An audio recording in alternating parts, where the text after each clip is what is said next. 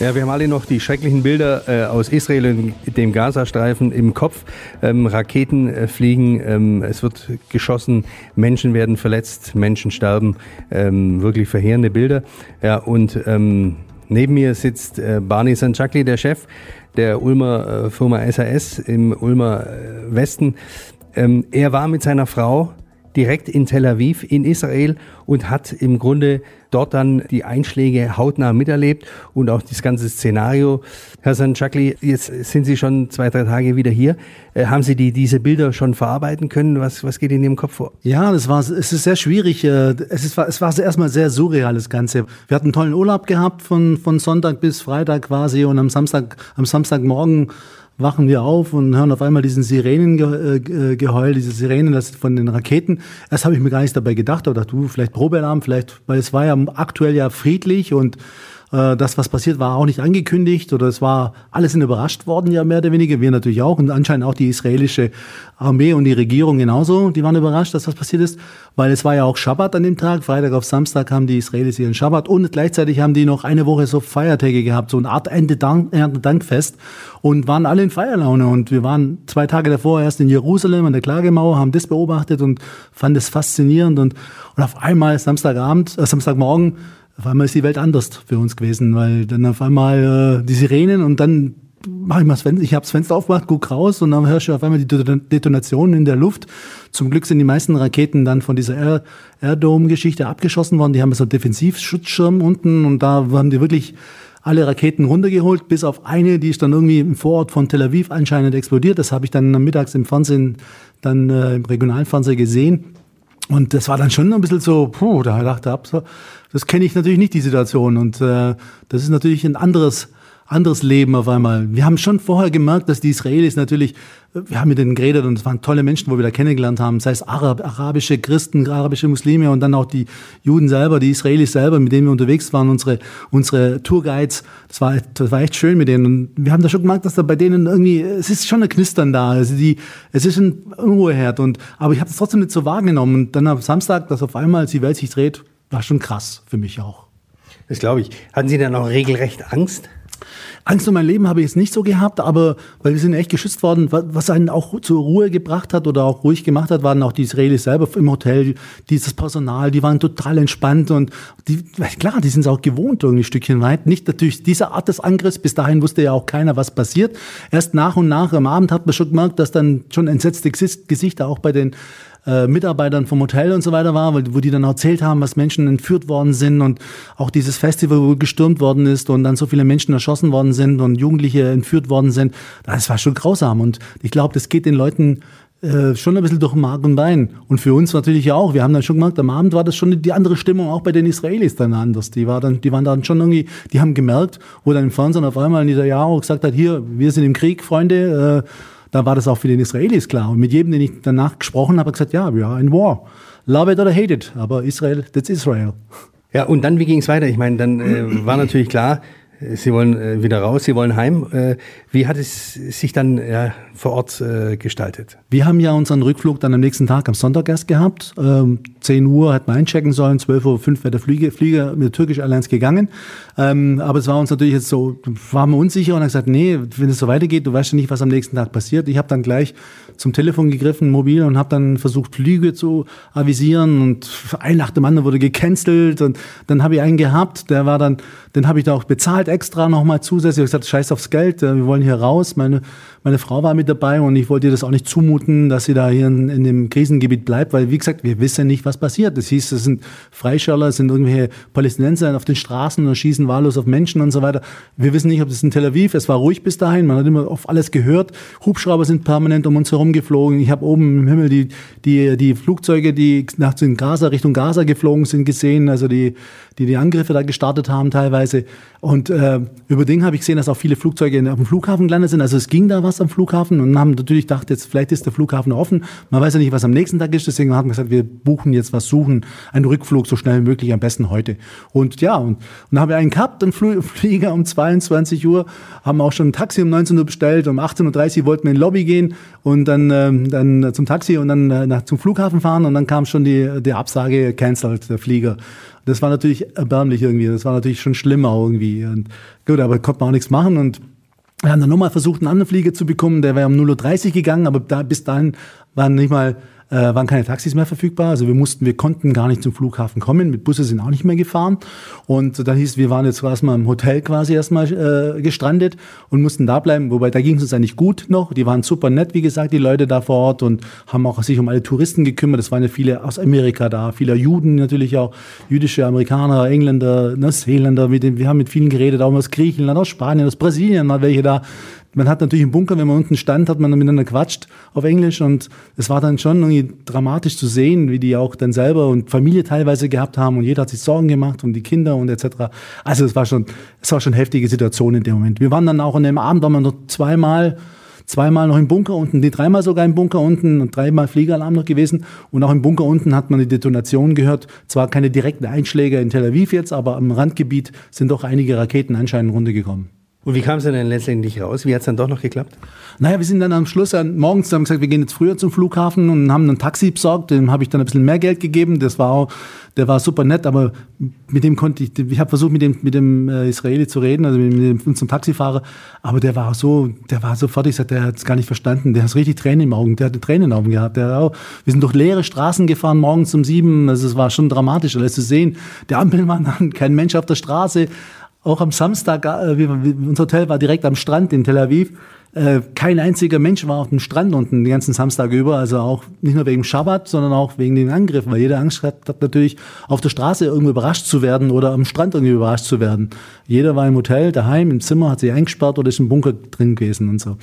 Aber wir sind, wie gesagt, zum Flughafen gefahren und haben dann den regulären Flug, den wir gehabt haben, der eigentlich schon Verspätung gehabt, auf 19.10 Uhr, den haben wir dann ein, äh, online eingecheckt und haben den auch bekommen und aber es war mir auch zu lang jetzt. Wir hatten jetzt da fast sieben Stunden am Flughafen warten müssen. Also bis der, bis der Flieger wegkommt. Nee, sieben sogar mehr, ah, neun Stunden fast. Und dann habe ich gesagt, nee, jetzt versuchen wir mal einen anderen Flieger zu, kommen, zu bekommen. Und durch meinen, durch einen Cousin aus Istanbul, der auch gute Freunde bei Turkish Airlines hat, äh, der hat den auch irgendwie mobilisiert und der hat dann mit ihm mit, der, mit, mit Tel Aviv, mit dem Flughafen, mit Turkish Airlines telefoniert und wir haben, wie gesagt, zum Flug Gott sei Dank über Turkish Airlines gehabt, nicht wie über Lufthansa zum Beispiel, die dann ihre Flüge alle gecancelt haben bis Montag, was ich auch nicht ganz korrekt fand. Es waren, waren viele auf dem Flughafen, für die Lufthansa-Flüge gehabt haben, die dann natürlich gestrandet sind am Flughafen und nicht weggekommen sind, aber Turkish Airlines hat sich wenigstens bemüht und hat dann versucht, die Leute reinzukriegen. Wie gesagt, am Ende ist es dann, hat es dann doch geklappt, am Anfang haben sie uns abgewiesen und dann haben sie doch äh, uns dann aufgenommen, weil dann wahrscheinlich dann, äh, weil ursprünglich waren kleine Maschinen geplant und danach hat die Türkische Airlines größere Maschinen rüber, rübergeschickt, wo viel mehr Menschen reinpassen. Und dann haben wir natürlich einen Platz gefunden noch um 15.30 Uhr. Wobei der Flieger dann am Schluss auch um 19 Uhr geflogen ist. Also wir waren erstmal heilfroh, wo wir uns unsere Tickets in Hand gehabt haben, 15.30 Uhr. Und dann, wo wir im Flieger saßen, weil das war ja auch das nächste Problem, wenn der Flieger nicht kommt, wenn der natürlich, also du kannst erst zwei Stunden vorher gewiss sein, dass er kommt, weil er im Endeffekt braucht er zwei Stunden von Istanbul nach Tel Aviv. Und wenn er in Istanbul losgeflogen ist, dann wissen wir, okay, jetzt kommt er ja auch wirklich, egal ob Anschläge sind oder nicht. Und wir haben immer Angst gehabt, dass irgendwelche Raketenangriffe stattfinden. Aber soweit haben die nicht mehr angegriffen. Also ich habe, während wir da waren, hat es keinen Angriff auf den Flughafen gegeben. Anscheinend später danach und heute Morgen anscheinend wieder auch, habe ich gehört. Aber gestern Abend, also gestern Mittag, wo wir dann heim, äh, vorgestern Mittag, am Sonntagmittag hat es keine gegeben. Und deswegen konnten wir eigentlich noch irgendwie dann rausreißen und sind dann irgendwann erschöpft um 21.30 Uhr in Istanbul angekommen. Und heute Morgen dann quasi gestern früh, gestern äh, früh dann von Istanbul nach, nach Deutschland geflogen, nach Stuttgart. Wir waren natürlich heilfroh nach Hause zu kommen und unsere Familie natürlich alle, meine ganze Familie, alle haben geschrieben und angerufen, Freunde, jeder wollte, hey, was kann ich tun? Und so, aber man kann nichts machen. Das, du musst vor Ort das klären. Also das ist der Wahnsinn. Es sind leider immer noch viele, auch ich weiß von Ulm sind auch noch zwei Leute unten, die sind, die sind auch noch gestrandet. Die, werden heute vielleicht, äh, wenn sie Glück haben, ihre Flüge bekommen, wenn sie heute fliegen. Aber jedes Mal, wie gesagt, wenn der Flughafen angegriffen wird, dann äh, dann machen die erstmal zu kurz und warten dann ab, was passiert. Und dann erst halbe Stunde später gehen erst die Maschinen wieder. Und zum Glück funktioniert dieses Iron Dome-Geschichte, bei der, der, dieses Abwehrsystem funktioniert super und das kann anscheinend über 100 Quadratkilometer, 100 Quadratkilometer irgendwie ab, abfangen, alle, alle, äh, alle Raketen, die kommen von Israel rüber, von Gaza rüberkommen. nach Israel kommen, kann, können sie abfangen irgendwie. Also das hat anscheinend viel geholfen. Ja, ja war schwierig, war heftig. Am Ende des Tages sind wir echt halt froh, dass wir rausgekommen sind. Klar war es einem irgendwie bange bei der ganzen Geschichte, weil wie gesagt, wir wissen nicht, wir wussten nicht, was auf uns zukommt. Und man ist ein Stückchen weit trotzdem in einem fremden Land. Wir haben uns gleich bei der Botschaft gemeldet, aber die konnten auch nicht viel machen. Wir haben uns da angemeldet bei dieser, bei dieser Hotline, bei diesen, äh, gab es eine Seite, wo man sich anmelden muss, dass man in Israel quasi ist. Aber da haben wir niemals eine Nachricht bekommen, da ging gar nichts. Also das war ein bisschen auch enttäuschend dass da von der Bundesregierung da auch wenig kommt. Klar, es ist zu kurzfristig gewesen. Also man redet jetzt von zwei Tage, drei Tage erstmal. Aber irgendwann die Leute, die haben ja trotzdem Angst, die möchten raus und die möchten nach Hause. Und die wollen ja nicht unten bleiben, ganz klar. Und da muss man gehen. Wir haben am Flughafen auch entsetzliche Szenen gesehen, wo die Leute sich dann, die haben geschrien, Kinder haben geweint. Das war wirklich wie, wie im Film, wie im Fernsehen, wenn man das so sieht. Das war furchtbar. Also, und jeder versucht natürlich irgendwo ein bisschen ruhig zu bleiben, entspannt zu sein, aber es geht nicht. Irgendwann mal sind Nervenkostüme so unten und dann haben manche echt durchgedreht.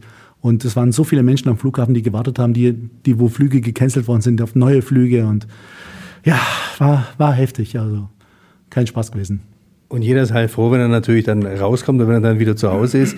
Wenn Sie jetzt die Bilder äh, sehen und es äh, verfolgen, was Sie ja sicherlich machen, was geht dann in Ihnen vor?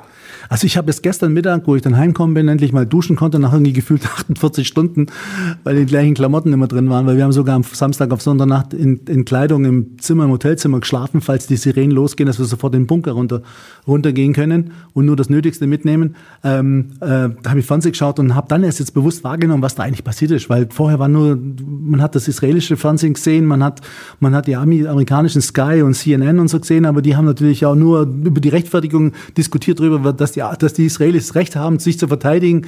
Aber so genau, was da passiert ist und die Angriffe und so weiter, welche Richtung das ging, haben wir gar nicht mitgekriegt. Wo ich die Bilder gesehen habe, ist mir natürlich schon Angst und Bange geworden, weil wir haben ja auch diese Drachenflieger zwei, tatsächlich zwei Tage vorher am, an der Küste fliegen sehen die ganze Zeit. Also wenn sie wirklich mit diesen Drachenflieger rüber sind, dann muss das schon vorher ausprobiert worden sein. Also die haben es die haben das auf jeden Fall schon auf dem Schirm gehabt. Und ich weiß nicht, ob das Israelis waren oder ob das dann Palästinenser waren, aber so Drachenflieger gibt es anscheinend unten sehr viele. Und das ist ganz normal. Und anscheinend haben sie auch mit diesen Drachenfliegern auch die erstmal die, die, Boden, die Bodenluftraketen erstmal irritiert und haben die abgelenkt und dann erst kamen die mit einem richtigen Anschlag. Also da gibt es auch verschiedene Geschichten. Ich weiß nicht, was da stimmt, was nicht stimmt. Entsetzlich ist es ja auch, wenn, ich, wenn man das nachliest, im Gazastreifen leben da auf, ein, auf, ein, auf, auf, auf halb Hamburg, halb so groß wie Hamburg, leben da zwei Millionen Menschen. Und davon, ich wette mit Ihnen, da sind bestimmt drei Viertel dabei oder mehr, wie, die gar nichts mit dem Krieg zu tun haben möchten. Am liebsten und trotzdem sind die jetzt natürlich mittendrin in dem Krieg und werden wahrscheinlich schon Schaden kommen und verlieren ihr Haus und Hof. Befürchten Sie, dass es noch weiter eskaliert, die, die Situation? Ich weiß nicht, ob das die Israelis das Anlass nehmen und jetzt einfach mal Tabula Rasa zu machen. So einen Eindruck habe ich ja zumindest, weil Netanyahu ja gleich hier, hier, wir sind im Krieg, ausgesprochen hat und die Israelis glaube ich auch schon, dass sie irgendwo endlich mal da ein Ende setzen wollen, weil die Angst, die haben die ja in den Knochen, die haben die jeden Tag, jeden Tag kann was passieren. Es gibt ja, jede Woche hört man, es sind anscheinend schon irgendwelche Geschichten, Anschläge, Kleinigkeiten halt natürlich, wo Menschen dann zu Schaden kommen oder getötet werden oder auch entführt werden. Also entführt werden anscheinend die ganze Zeit Leute, wobei das ja niemals, das hat man ja so gar nicht mitgekriegt in den Medien früher. Das wurde jetzt jetzt offensichtlich, das Ganze. Ähm, das ist schon, äh, ich denke schon, dass die Israelis erstmal jetzt, wie weit die gehen werden, weiß ich nicht, kann ich nicht sagen, das stecke ich nicht in den Köpfen von denen, aber ich denke schon, die werden den Anlass jetzt nehmen und erstmal hier richtig reinzuhauen. Und mal, vielleicht es einfach mal jetzt auch mal hier zu cutten. Weil man muss ja wissen, wenn man mitkriegt, also hier haben uns haben sie es erzählt, dass das Israel, ein äh, Gazastreifen komplett von Israel abhängig ist. Die haben Strom, die haben Wasser, die haben die Gas, alles von den Israelis. Ich meine, die haben jetzt, wenn die den cutten, dann ist da unten gar nichts mehr, dann, dann die ganze Infrastruktur bricht zusammen. Und wenn ich, wenn ich mitkriege, dass da Deutschland jedes Jahr 250 Millionen Euro spendet an Palästina, damit die irgendwie äh, Kläranlagen bauen, die jetzt zerstört werden wahrscheinlich, irgendwelche Stromanlagen bauen, Trafos bauen, die jetzt auch zerstört werden, dann, dann finde ich es richtig traurig, dass das Geld dann jetzt so eigentlich kaputt gemacht wird auf gut Deutsch. Werden Sie äh, wieder in den Osten reisen, vielleicht auch wieder nach Israel? Das Land selber war wunderschön, die Menschen waren total nett wenn sie auch ein bisschen oberflächlich sind, aber sie sind total nett und, sind, die freuen sich drüber, dass Touristen kommen. Unser erster Empfang im Hotel war auch schön, dass sie da sind. Und wo ich nochmal nachgefragt habe, was haben die für eine Belegung, da waren sie gerade bei 50 Prozent. Das war vor dem Krieg, also vor, am 1. Oktober quasi. Und jetzt wird niemand mehr runtergehen. Und ich würde schon das Land gerne unterstützen, weil es ist echt wunderschön. Es ist die Sehenswürdigkeiten, die historischen Denkmäler, die unten sind, unabhängig von den äh, Pilgerstätten, die man, die man, die man auch sehen muss, finde ich, wo wir auch waren und uns angeschaut haben. Aber auch diese ganzen Kreuzrittergeschichten, mega. Also das war, für mich war das sehr spannend, sehr faszinierend. Wir haben ja zum Glück fünf tolle Tage gehabt und konnten Israel so ein bisschen kennenlernen, sei es am Toten Meer, sei es in Jerusalem, Engedi, Masada und äh, Akko, es war Haifa, wunderschön. Und Tel Aviv sowieso, ist eine junge, tolle Stadt und jederzeit eigentlich wieder, gerne wieder, wenn es mal ruhiger wird. Ob ich meine Frau dazu überreden kann, weiß ich nicht. Aber ich würde es machen. Wie hat sie es verkraftet? Ja, es ging ihr schon nah, weil sie natürlich auch mit der Situation auch man ist es ja nicht gewohnt. Jeder würde da erstmal schlucken. Ich bin doch meinen Job doch wieder andere Situationen gewohnt und habe vieles erlebt schon und bin dann etwas ruhiger und gelassener und versuche an die Sache ranzugehen und, und war dann eher, eher optimistisch, dass es, dass es alles gut gehen wird. Und äh, sie hat dann schon, äh, sie hat es dann manchmal, oh, das war schon heftig für sie, gerade im Bunker unten zu stehen und oben die Bomben, die, die Einschläge oder die, beziehungsweise die Granaten, die, die Raketen zu hören, wie sie explodieren, war schon heftig. Also das war, da ging es auch mal kurz. Also ich war happy, wo ich meine Bordkarten für den 1530 Flug in der Hand gehabt habe ist mir auch ein riesen Stein vom Herzen gefallen, weil ich wusste, der Flieger kommt auf jeden Fall. Der später wahrscheinlich nicht. Der ist anscheinend auch später gecancelt worden, was ich mitgekriegt habe. Äh, also von dem her wären wir wahrscheinlich immer noch in Tel Aviv. Aber wie gesagt, dank meines Netzwerkes und Connections mit meiner Familie und so, konnten wir doch einiges, konnten wir doch früher da sein.